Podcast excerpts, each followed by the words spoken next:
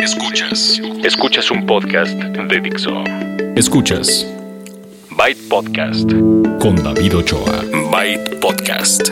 Tecnología aplicada a la vida. Por Dixo. La productora de podcast más importante en habla hispana. Byte Podcast 496. ¿Qué tal? ¿Cómo están? Sean ustedes bienvenidos y bienvenidas a una edición más de Byte, tecnología aplicada a la vida. Este es el podcast semanal de tecnología y en la siguiente media hora les voy a traer información acerca de lo que está ocurriendo en Barcelona. En el Mobile World Congress 2016 se están presentando, además de los teléfonos que ya sabemos y que muchos de ustedes han estar esperando, les vamos a hablar de todas las demás, los más gadgets y los anuncios, los más importantes por lo menos de lo que está marcando la tendencia en ese evento, que es de movilidad, que se lleva a cabo cada año y que nos muestra lo que viene, si no solamente en teléfonos, también en gadgets, como les estoy diciendo. Vamos a tener una entrevista ah, con el tema de automatización del hogar. Las noticias incluyen la nueva plataforma de eBay social, una nueva computadora pequeña y barata. El asunto de Apple, a lo mejor ustedes han escuchado que Tim Cook dijo, les dijo que no al FBI y les voy a explicar que más allá de que le haya dicho que no, el por qué esto importa. Y si nos da tiempo, les tengo eh, pues la aplicación móvil de la semana. Yo creo que sí va a ser algo breve, así que vámonos rápido con la información para tener toda esta información lista en el resto del programa. Antes de eso, quiero recordarles que tienen una una dirección de correo para que ustedes envíen sus quejas, sugerencias y todo lo que quieran decir a través de bytepodcast.gmail.com o se pueden poner en contacto conmigo a través de las redes sociales.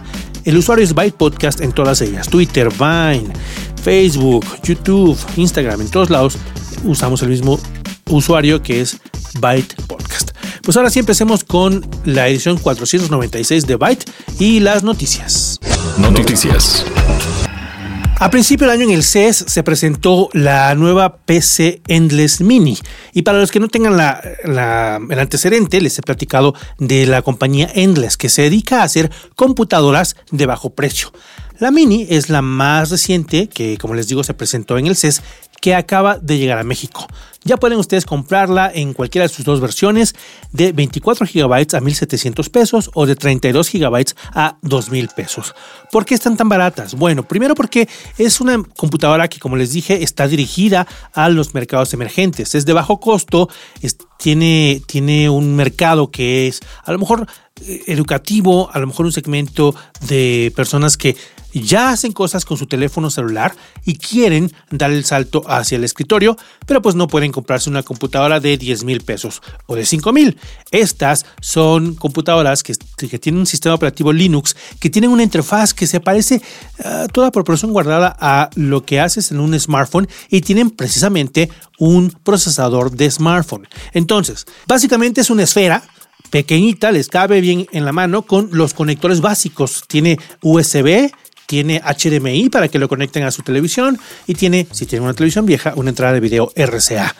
Por dentro tiene, como les digo, un procesador de teléfono, de teléfono celular. Eso significa que pueden ustedes navegar a internet, escuchar música, ver videos, pero tampoco van ustedes a poder utilizar un, un gran poder de procesamiento, grandes aplicaciones de estas que requieren todo eso. Estamos hablando de una computadora mínima.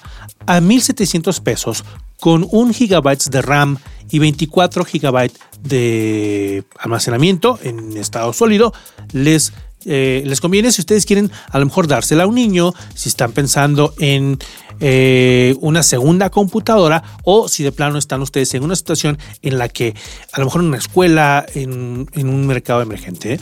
El, otro, el otro modelo es de 32 gigabytes, cuesta 2 mil pesos, pero también tiene un poquito más de RAM, tiene el doble y además tiene Wi-Fi y Bluetooth. Ambas tienen conector Ethernet y se venden sin monitor, sin teclado, sin el mouse, sin nada. La pura esfera es la Endless Mini, la compran en shop.endless.m.com. Perdón, shop.endlessm.com. Les voy a dejar como siempre la dirección de esta y todas las páginas que mencioné. Otro de los lanzamientos que se dio esta semana fue el de una plataforma que eBay hace para combinar las redes sociales y le llama eBay Social. ¿De qué se trata eso? Si ustedes ya son usuarios de eBay y de repente compran cosas y les gusta compartir con sus amigos, amigas, conocidos o desconocidos en las redes sociales lo que compraron, qué tal les funcionó y todo eso lo publican ahí, pueden seguir haciéndolo en esta nueva plataforma y obtener algunos cupones de recompensas. ¿De qué se trata? Ustedes van a eBay Social y tienen que asociar su cuenta de, de Facebook o de Twitter su cuenta de eBay que deben de tener y su cuenta de PayPal, que es con lo que pagan y donde les van a hacer el reembolso de dinero. Si ustedes crean una colección, a lo mejor eh, juegan ustedes eh, juegos de rol, juegos de mesa y compran algunas cosas en el extranjero. Encuentran, no sé, unos dados para Dungeons and Dragons, a lo mejor algún juego completo.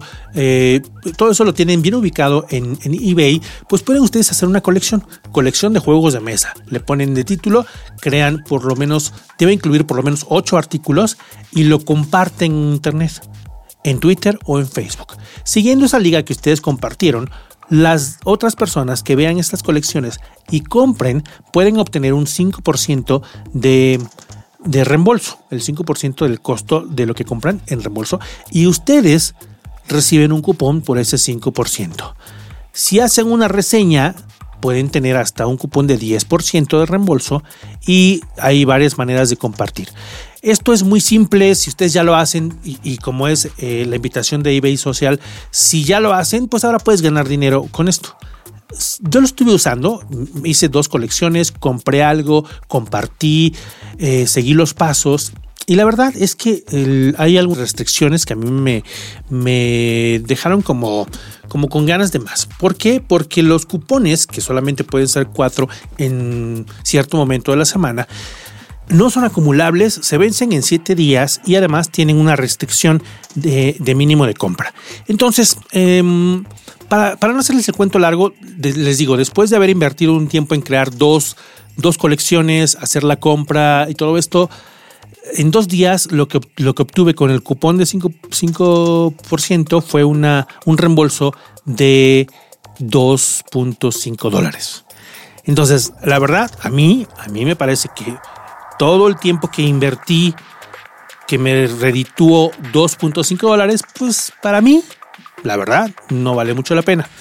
Si ustedes encuentran que sí vale la pena y que compran mucho y que les sirven estos cupones, les invito a que vayan y lo prueben por ustedes mismos. eBay Social .mx es la dirección en donde pueden ustedes crear sus colecciones, compartir y como les digo, si ya lo hacen de todas maneras, pues síganlo haciendo y tienen ustedes la opción de obtener estos cupones de reembolso, que no es descuento, es reembolso, es decir, ustedes pagan lo que quieran comprar y después a través de PayPal reciben esa, esa cantidad de devolución, de reembolso. ebaysocial.mx es la nueva plataforma que se lanzó aquí en México. Cultura digital. Y esto es reciente, debió ser parte de las noticias, pero me parece que es un asunto de cultura digital, un asunto que nos compete a todos y que si bien no vamos a poder hacer mucho al respecto, sí está bien que sepamos de qué se trata. Y estoy hablando del asunto de Apple, el FBI y la inscripción a lo mejor esta última parte no la habían escuchado. Habían escuchado que se estaban peleando Tim Cook, el director de Apple, con el FBI porque el gobierno le pidió a Apple que les ayudara a pues a entrar a un, teléfono. La historia es así. Recuerdan, y si no recuerdan, les platico que en diciembre hubo un par de personas que asesinaron a otras en una ciudad de California, San Bernardino, y de, después de que hubo esa tragedia y murieron las dos personas, pues se recuperó un teléfono que es un iPhone, un iPhone 5C. El, el gobierno estatal junto con el gobierno federal empezaron a, tratar de, obtener información de ese teléfono, le pidieron ayuda a Apple y en la medida de lo posible los estaba ayudando, le mandaban ingenieros y así va la historia. Eh, la historia cuenta que no pudieron entrar al teléfono, no consiguieron la manera de craquearlo y entonces le estaban diciendo a Apple, a ver, por favor haznos un sistema operativo que nos permita, utilizando la fuerza bruta, nosotros nos encargamos de eso, que nos permita eh, adivinar el password de este teléfono y que podamos entrar. Ahí es donde Tim Cook, el director de Apple, decidió publicar en su sitio una carta, una carta abierta explicando que lo que pedía el gobierno podía sentar un precedente negativo. En ese país, por si ustedes no están familiarizados, las leyes funcionan de, una manera en que si es algo nuevo, se, empiezan a pelear y se avientan todo lo, que puedan con tal de ganar. Pero si hay precedentes legales, si hay una historia en la que alguien ya se peleó, entonces la toman como base, toman el resultado de esa historia como base y ya es más fácil resolver ese asunto. Entonces no hay un precedente en el que el gobierno le haya exigido a una compañía tecnológica y haya ganado, porque, porque bien que han pedido que les hagan las famosas puertas traseras, que les den la llave maestra para que puedan leer los correos, eh, eh, entrar en los dispositivos y tener la manera de espiar, porque es eso, en los ciudadanos comunes y corrientes. Hay mucha gente que se opone a eso. Hay un debate incluso a nivel de, eh, de, Congreso de ese país en el que se habla de encripción, pero que se ha ido tardando y que ha sido muy lento. Lo que quiere ahora y lo que está haciendo el FBI es llevando esto a un, a un juzgado en donde se va a resolver de manera diferente, porque en un juzgado a lo mejor no va a haber ni la opinión pública ni todo el debate que, que será en, en, el tipo de, discusiones que hay en el Senado, por ejemplo. Entonces, ¿Por qué es importante para nosotros? Porque ese precedente que sienta, que sentaría eh, el que Apple conceda y diga, ok, aquí está tu iOS sin, con, puerta trasera, de entrada haría que otros, eh, otros países le pudieran exigir lo mismo a, la compañía y gobiernos en los que no hay muy buen muy buen récord, no muy buena historia de que cuiden los derechos humanos, etcétera, a lo mejor no tendrían tantos escrúpulos y ah, podrían hacer algo más bien negativo. Por otro lado, si como bien como bien lo dijo el mismo Tim Cook, estaría yo prácticamente hackeando los, los iPhones de mis clientes. Les estaría dando al gobierno, les estaría dando la llave para que cualquier teléfono pudiera eh, ser, ya sea eh, agarrado por las buenas o no, pero que pueda ser espiado. Ahora, el gobierno puede decir, sí, pero nosotros nada estamos buscando terroristas, pero ¿qué tal que se, se, se filtra esta versión del iOS y una vez, ustedes lo saben, una vez que existe algo en Internet, una foto, un sistema operativo, un crack, lo que sea, una vez que está ahí, se distribuye, de alguna manera siempre se filtra y puede llegar a manos, imagínense, de todos los que están haciendo el malware, de todos los que están haciendo virus, de todos los que están haciendo esfuerzos para robarse su identidad digital, para robarse los contenidos de su, eh, su información financiera, eh, etc. Tan simple como craqueando un teléfono porque el teléfono ya tiene la puerta trasera y ellos consiguieron la, llave. Ese es el precedente que, que sentaría el que Apple acceda.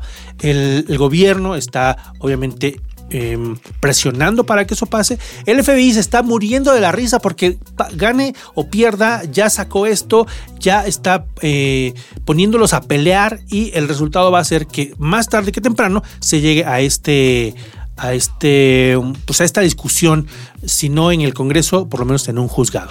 Entonces hay mucha información al respecto. Hay por supuesto compañías de tecnología que se pusieron del lado de Apple ah, Google eh, Facebook eh, WhatsApp em, Microsoft no, no los nombró tal cual pero también y muchas compañías eh, tecnológicas, además de las organizaciones que luchan por los derechos de, de, los usuarios de Internet. Entonces, está muy interesante, busquen información, léanla y pues si pueden, compártanla para que todos estemos enterados. Entrevista. Entrevista.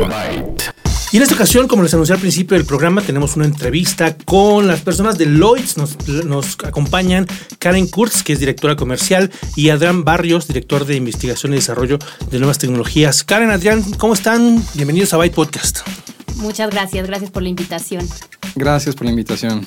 Pues estamos aquí porque el tema que nos em, atañe es el de automatización de hogar y aunque hay muchas empresas y hay muchos gadgets y hay muchas cosas, a veces no, no, no sabemos de qué se trata y me gustaría que me platicaran, eh, sobre todo porque me decías que Lloyds es una compañía mexicana, ¿no? ¿De, ¿De dónde sale la compañía y por qué se dedican a esto? Es correcto, mira, es una historia, el dueño de la empresa, este, hace muchos años, más de 20 años, en su departamento tenía un problema con su vecino que compartían una entrada y el vecino le prendía su foco y entonces gastaba en su luz, ¿no? Y entonces de repente empezó a investigar qué podía hacer y se le y en la investigación encontró un sensor de movimiento y ese fue el primer producto que puso en donde cuando alguien pasaba se activaba la luz y entonces evitó de que el vecino tuviera todo el tiempo la luz y de ahí fue la idea y empezó a crecer.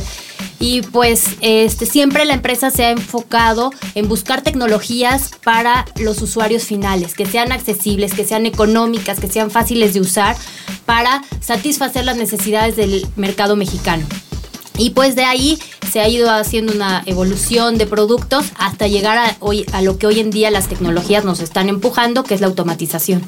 Muy bien, en muchas ocasiones nos imaginamos que para tener la, casa totalmente automatizada hay que invertir millones de pesos y que además es una cuestión que no está al alcance de, todos, ¿no? Eh, ¿en, qué, ¿En qué grado dirías que es cierto eso, Adrián? Eh, en realidad la tecnología, como tú dices, al, inicio es muy cara. Nosotros realmente nos preocupamos por eso, para que sea un eh, sean productos alcanzables para el mercado mexicano. Eh, realmente, pues bueno, eh, es nuestro objetivo. Karen, no sé si me puedes apoyar en, Sí, esta solución la estamos este, vendiendo en público a 3.499, que es un kit de inicio que buscamos que a diferencia de las soluciones que hay en el mercado, que puede llegar a pagar hasta, como tú dices, 10 mil, 20 mil, 30 mil pesos, o sea, eh, buscamos que sea un kit inicial muy económico y que puedas ir adaptando los accesorios adicionales para ir poco a poco, sin tener que hacer una inversión inicial tan fuerte. Y entonces tú vas a irte adaptando y no te descapitalizas. Muy bien. ¿Y de qué se trata? ¿Qué contiene este kit que mencionan? Mira, tiene una cámara IP que funciona como cerebro de, la alarma. La cámara va a tener, tiene movimiento, tiene span tilt y pues funciona no solo, o sea, lo puedes controlar a través de una aplicación. ¿Qué incluye entonces? La cámara, dos sensores magnéticos que son para puertas y ventanas, un PIR magnético que es un sensor eh, de movimiento, un control remoto y dos focos Wi-Fi que son este que prenden de distintas tonalidades, colores, con luz cálida y luz fría. Ok. Para llegar a esto, ¿por, qué este, ¿por qué el contenido de este kit? ¿Por qué tiene dos focos y por qué tiene una cámara? ¿Por qué, por qué no tiene tres, dos y uno? ¿O por qué? ¿Cómo llegaron a esta conclusión? Mira, lo que tratamos es, sabíamos que las cámaras IPs es un término en cuestión de automatización, de controlar a través de tu smartphone, que ya la gente, el mercado mexicano está dominando. La gente, tú le hablas de una cámara IP y dice, ah, sí, puedo vigilar remotamente mi hogar. Entonces de ahí partimos para decir, este es mi primer paso, vamos a, agregar una alarma que hoy en día en México estamos muy preocupados por la seguridad. Este, lamentablemente siempre sentimos que nos hace falta protegernos y entonces dijimos vamos a incluir una alarma. ¿Y por qué poner, por ejemplo, dos pares magnéticos de inicio? Porque tenemos este, las puertas, generalmente por lo menos proteger tu puerta de entrada o dos ventanas el, sensor magnético te va a ampliar una zona, por ejemplo, toda una sala, una entrada completa de tu hogar. La sirena que me había faltado mencionar para alertar que está pasando algo dentro del hogar. Y este, los focos, esos son los que nos decíamos, bueno, ¿qué pasa? ¿Cómo? ¿Por qué los focos? Y eso es para que empecemos a unir a las personas y adentrar a lo que es el mundo, la automatización y que la gente conozca los principales, este, ¿qué puedo hacer? Entonces el foco, ¿para qué me sirve? ¿Por qué voy a aprender y apagar mi foco? Entonces imagínate que te fuiste de viaje y entonces eh, prendes y apagas la luz de tu casa y entonces creen que hay alguien adentro. Y entonces al mismo tiempo también si se mete alguien a tu hogar, inmediatamente vas a recibir una notificación y entonces también puedes prender el, y generar escenarios, o sea, con el equipo puedes generar escenas en donde si se activó el par magnético que está en la ventana de la cocina, automáticamente que se prenda la luz de la entrada. Y entonces van a puedes llegar a hacer como espantar o generar alertas y esa parte está sonando la sirena y tú puedes decidir qué hacer con las alertas que te están llegando. Llamarás a la policía, llamarás a tu vecino, a tu mamá, pero tú puedes tener el control de tu seguridad. Muy bien. O si nos ponemos creativos, eh, que detecte que entro yo con mi novia y entonces ponga el color, el color así como rojo del foco o algo así. Exacto. No sé. sí. Oigan, este, se nos acaba el tiempo, pero aquí tengo yo, trajeron el, kit y es un cubo con todos estos elementos que nos están platicando. Seguramente a estas alturas ya puse la foto en, Twitter o en las redes sociales para que ustedes lo vean. Si están interesados en, en información acerca de este y los demás productos, ¿dónde los pueden encontrar? Mira, actualmente está de venta en Home Depot este equipo. Igual contamos nosotros con un servicio de soporte técnico para aclarar todas las dudas en el 01800 2345 693. Muy bien. Y mi última pregunta eh, es acerca de qué tan... Em, tan compatible es esto con otros productos? Si, si en el futuro quiero expandirme mi, la, automatización de la casa, ¿tengo que seguir con estos o puedo combinarlos con otros? Y mira, si quieres ahí te puedo responder. Eh, básicamente también nos preocupamos eh, en, ese sentido en de que podemos hacerlo compatible con otros equipos. Eh, la cámara cuenta con un protocolo BIF, que es un estándar en el mercado, en donde podemos anexar un grabador como es un NVR, que es un grabador digital. y a través de este protocolo lo vamos a poder hacer. Si queremos ampliar los sensores, bueno, estos se manejan a través de radiofrecuencias. También son estándares que, existen en el mercado y podemos estar añadiendo eh, sensores adicionales como son los de puerta-ventana, eh, los PIR eh, para movimiento, controles remoto. Entonces, realmente se pueden expandir, ya sea con los productos de, de, la marca. de la marca, que próximamente estaremos lanzando nuevos productos. Muy bien. Pues muchas gracias por visitarnos, a Adrián y Karen. Y por supuesto que cuando tengan más información y más cosas de este tipo, están muy bienvenidos para que regresen a Byte Podcast. Claro que sí, nos va a dar mucho gusto y gracias por la invitación. Muy bien. Y ya para terminar el episodio 496 les traigo la información, una parte, la primera parte de lo que se ha generado en el Mobile World Congress 2016, evento que cada año se lleva a cabo en España, en Barcelona en particular, y en el que vemos los anuncios de los teléfonos y de los gadgets y las cosas que están relacionadas con la movilidad. Ahorita les voy a platicar acerca de unos nuevos modelos de teléfonos, pero en particular creo que una tendencia muy marcada de, este, de esta edición del Mobile World Congress es la realidad virtual, los visores de la realidad virtual y los esfuerzos que muchas compañías, grandes y pequeñas, están haciendo en este respecto. No sé si ustedes ya vieron la fotografía que publicó eh, Mark Zuckerberg, el director de Facebook, en el que mientras estaban todas las personas en la conferencia de, prensa de Samsung con los visores puestos, él caminaba rumbo al escenario porque iba a hablar, iba a dar su, plática. Esto en el marco de la conferencia de prensa de Samsung. Esta fotografía ha sido eh, criticada y bueno, ya modificada y muy popular porque es como, como pensar que todos los que están ahí con, los, con el visor puesto están siendo de alguna manera controlados y tenemos a los, a los directivos o a los líderes que no tienen este puesto, esta cuestión puesta y que están a cargo y que pueden hacer lo que sea con las masas. Esto obviamente requiere cierta interpretación, ¿no? Pero más allá de eso, me parece que es muy fuerte la imagen. Todo mundo está haciendo, y lleva tiempo y años ya, haciendo estos visores de realidad virtual. Todas las personas que entraron a la conferencia de Samsung en esta ocasión para ver los nuevos Galaxy tenían en su asiento uno de estos. Se los pusieron. Todos los, los nuevos los nuevos visores de realidad virtual están siendo presentados ahorita mismo en Barcelona. Y no nada más las empresas grandes, hay startups. El mismo Oculus Rift, que después compró Facebook, empezó como un, como un startup, como algo pequeño que ha ido creciendo durante mucho tiempo y que nos marca el camino, no de lo que antes veíamos y nos imaginábamos como muy torpe, muy tosco. Ahora te pones estos visores, te pones unos audífonos y tienes inmersión total, te puedes mover, hay imágenes y video e interacción en 360 grados, seguramente lo han ustedes visto. El asunto es que cada vez más se ha ido eh, acercando al usuario final al grado de que empresas de todos tamaños tienen una opción y cualquier persona con un teléfono ya puede medio experimentar. ¿Se acuerdan de Google Cardboard? Que es como crear su visor de realidad virtual eh, de cartón o de cartulina.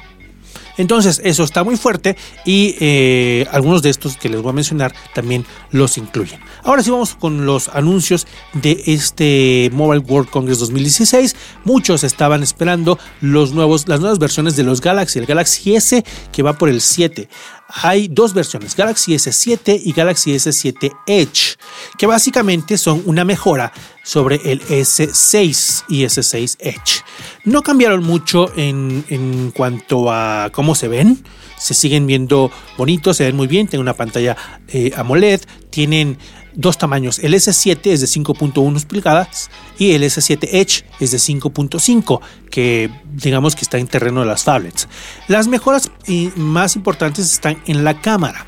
La cámara del Galaxy S6 era de 16 megapíxeles y la cámara del Galaxy S7 es de 12 megapíxeles. Y entonces, ¿cómo? ¿Una cámara de menos megapíxeles? ¿Por qué?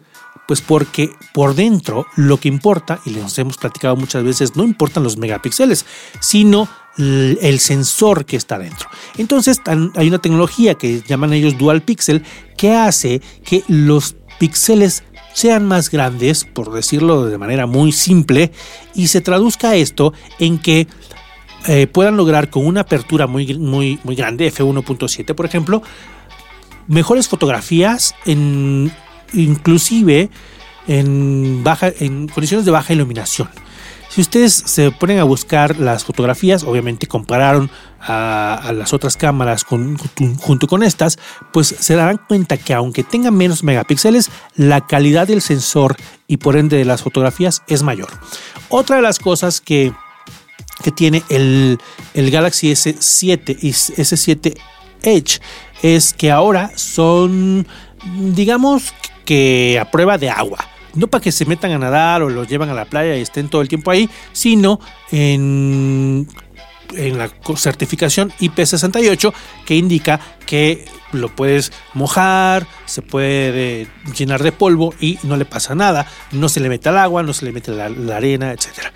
Entonces, además de esto, tienen por fin el regreso de la micro SD y eh, obviamente mejor procesador, un procesador eh, de 8 núcleos que en la versión de Estados Unidos es un Snapdragon 820 y la versión para otras regiones es el Exynos octa-core que hace el propio Samsung. Tiene también varios otros anuncios que, que, tienen que ver con el mismo Galaxy que son otras otros gadgets que se conectan y que hacen, digamos que una, un ecosistema alrededor de esto, que les voy a dar detalles en la próxima ocasión. Porque no quiero que se me acabe el tiempo eh, sin que les hable de otro teléfono, de otro anuncio que se hizo, que fue en esta ocasión por el G. El G5, su teléfono insignia, tope de gama, gama alta. Este sí tiene algo de innovación y se trata de un diseño modular. ¿Cómo que modular? Pues además del teléfono que está bonito, es poderoso y, pues ya saben que como es el tope de gama, tiene especificaciones muy altas.